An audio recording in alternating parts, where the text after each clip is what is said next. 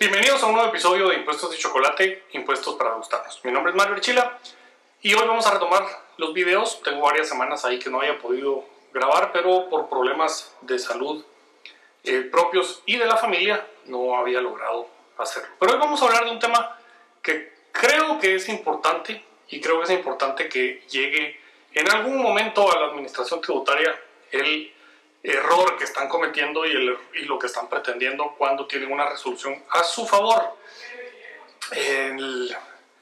y están pidiendo que se rectifique la declaración luego de un procedimiento administrativo y contencioso administrativo. Entonces no vaya a ningún lado y vamos con el tema de hoy, procedencia o no de las rectificaciones luego de un procedimiento de ajuste.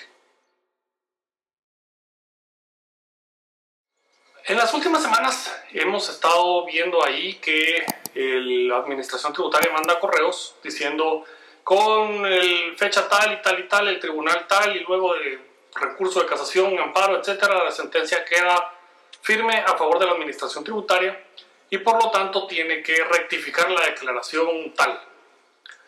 Y eso pues ha causado dudas, y estas son las dudas que han llegado eh, a la, a la firma y han preguntado qué procede.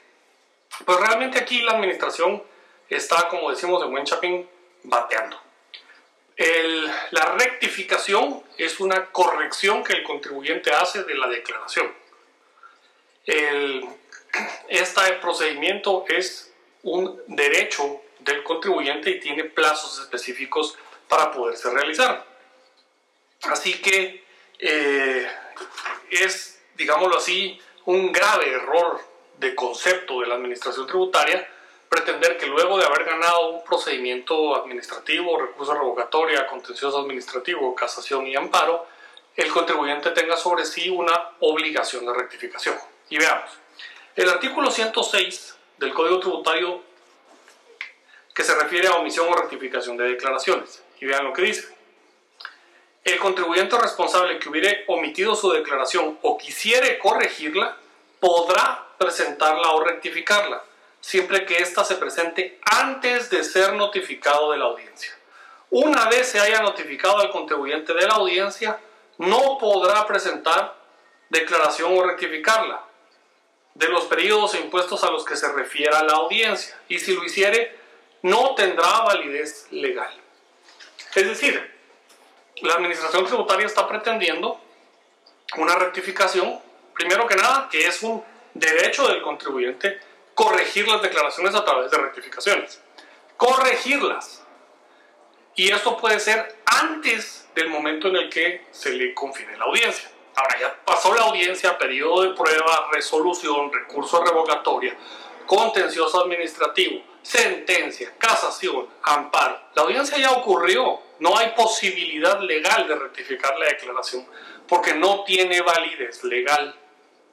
Entonces, esa solicitud de la administración tributaria no tiene ningún fundamento, está totalmente fuera de la ley. No puede, en ningún caso, la administración puede obligar a un contribuyente a rectificar. Eso, digamos, es, es, lo importante. La rectificación está del lado del contribuyente como un derecho y tiene un plazo hasta cuándo lo puede hacer, antes de notificar a la audiencia. Una vez notificada la audiencia, quiere decir que estamos en el, en el procedimiento de verificación el procedimiento de verificación es un procedimiento por el cual la Administración Tributaria realiza los ajustes respectivos. cuando los encuentra, corre y confiere esa audiencia, es ahí donde se confiere la audiencia, y luego el procedimiento y los recursos, etcétera, llevarán a establecer si se eh, confirma o no se confirman esos ajustes. Y la resolución en sí misma es la que contiene la liquidación del impuesto. Veamos qué dice el artículo 146 en el caso de, el, de que el quedara firme o se aceptaran esos ajustes. El contribuyente o el responsable podrá expresar su conformidad con uno más de los ajustes o las sanciones sin objetarlos parcialmente, en cuyo caso la administración los declarará firmes, formulará la liquidación correspondiente y fijará el plazo para su pago. Y esto es lo mismo que debe suceder cuando se confirman ajustes es la administración la que debe hacer la liquidación, no tiene que decir usted vaya y, rectifique, porque no es una corrección de un error, es la administración haciendo una redeterminación de la obligación dentro de sus facultades de verificación y presentando la reliquidación. Por lo tanto, lo que está solicitando la administración tributaria está totalmente fuera de lugar, no tiene ningún fundamento para hacerlo y deben corregir sus procedimientos para efectos de que una vez la, resolución queda firme en todo el procedimiento como tal, esa eh, resolución pues automáticamente surta los efectos que debe surtir. La resolución en sí misma surte los efectos. La resolución es el acto por el cual redeterminaron la obligación y queda firme esa redeterminación y queda confirmada esa redeterminación. No hay forma entonces de hacerlo. Y esto nos lleva al, segundo error. Porque, por ejemplo, en los eh, ajustes del IVA se eh, queda firme un ajuste al eh, IVA del mes de febrero del 2020 y este llega un correo, llega una llamada o algo y dice rectifique de ahí en adelante.